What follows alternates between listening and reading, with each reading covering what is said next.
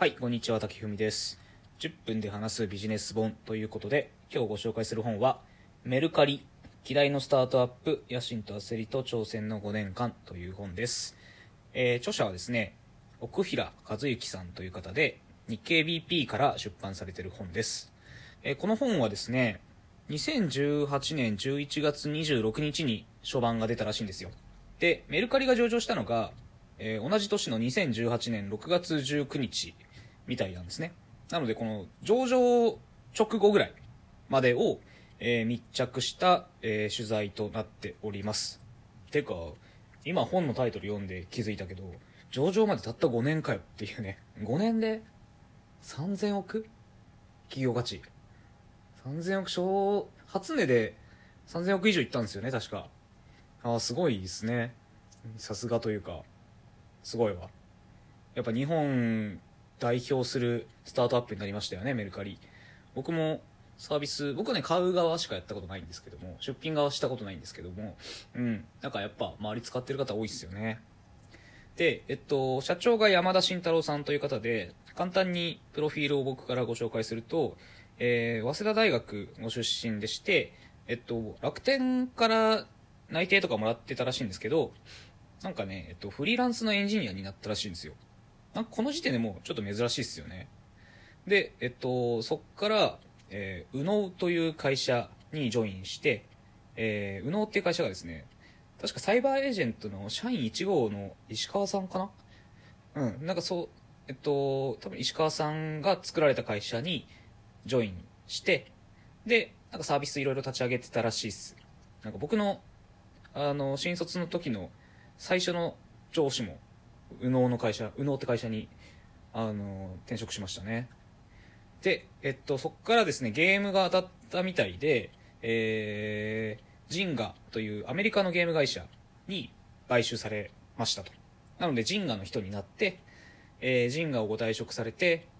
まあ、自分の時間を作って世界一周とかしてたらしいんですよ。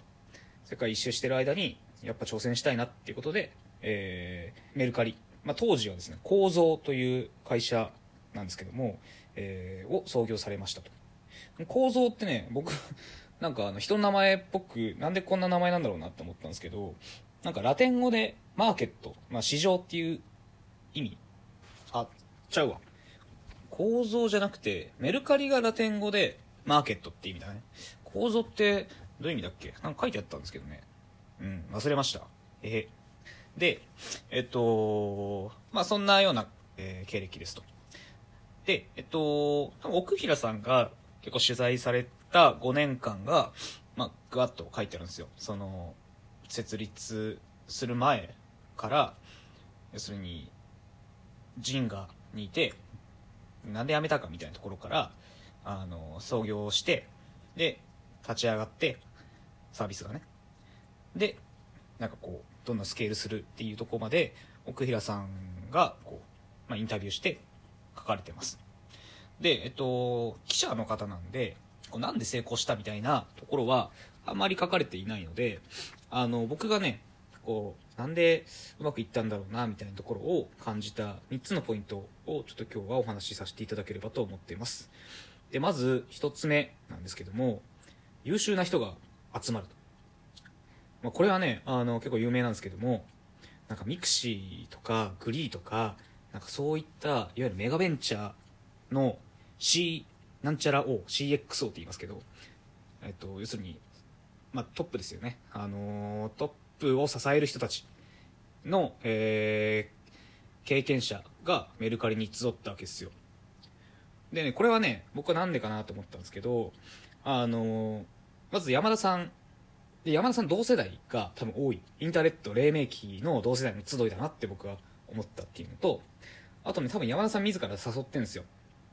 で、えっと、この誘い方が僕ちょっと気になって、本になかったので、ちょっとネットとかで調べてたんですけど、なんかね、山田さん曰く、一緒にやろうって言うんじゃなくて、なんか事業ビジョンと領域で誘うらしいんですよ。こういうポジションをやってもらいたいとか、合ってると思うんだけど、どう？みたいな。だからこれね、山田さんの誘い方って僕はすごく、あの、絶妙だなと思っているのが、あの、権限分散というか、権限以上してるなって思ったんですよ。この領域をあなたに任せましたよって。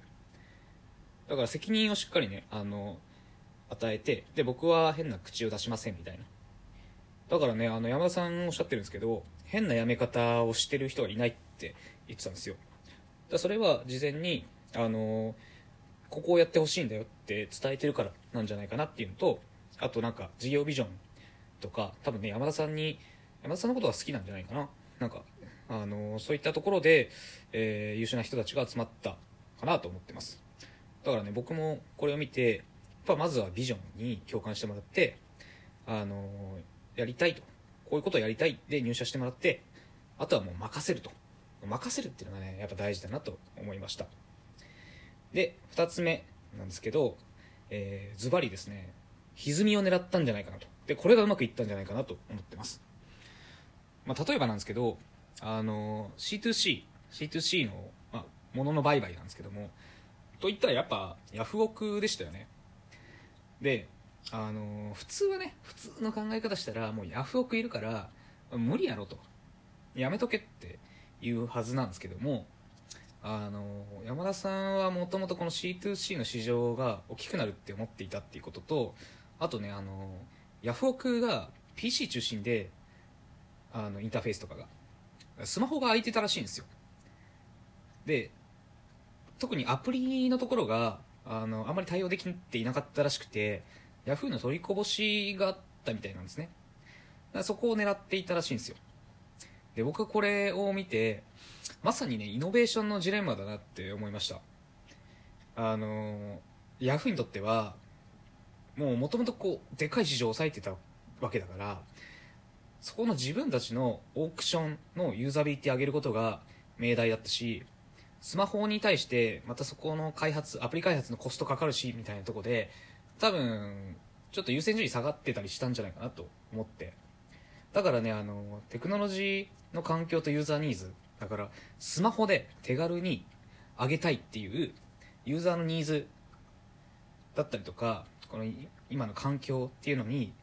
気づけなかったんじゃないかなって。だから合理的な判断しちゃったから、そこの部分をおろそかにしちゃって、こういうスタートアップに負けちゃったっていうのが僕は思いました。なのでね、あの、新しいテクノロジーが出ると、代替されるサービスとか、あと産業とか出てくるから、まあ、そういうのはね、チャンスなんじゃないかなと思ってます。僕はね、思ってるのはね、リクルートの市場ってどっかで絶対開くと思うんだよね。リクルート、もう全部抑えてるじゃん。ライフスタイル領域。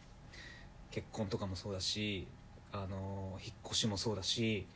まあ、就職もそうだし、みたいな。で、これに多分どっかで開くと思います。はい。で、最後3つ目なんですけども、えー、端的に言うと、もうマーケティングに資金をぶっ込んだこと。これが良かったんじゃないかなと思います。なんかね、あの、メルカリってかなり後発だったらしいんですよ。フリーマーケット市場で。で、パシャオク、あこれ知ってる？俺これ使ってたんだけど、サイバーエージェントがやってたんですけど、パシャオクだったりとか、あとフリルが先行していたらしいんですよ。なんだけど、資金調達をして、あの、ベンチャーキャピタルとかから。で、その資金をマーケティング予算、まあ、特に広告につぎ込んだらしいんですよ。だ月間アプリ広告、インターネットのアプリ広告で5000万ぐらい回してるみたいな。でそういう使い方してたらしいんですよね。で、あと、あのー、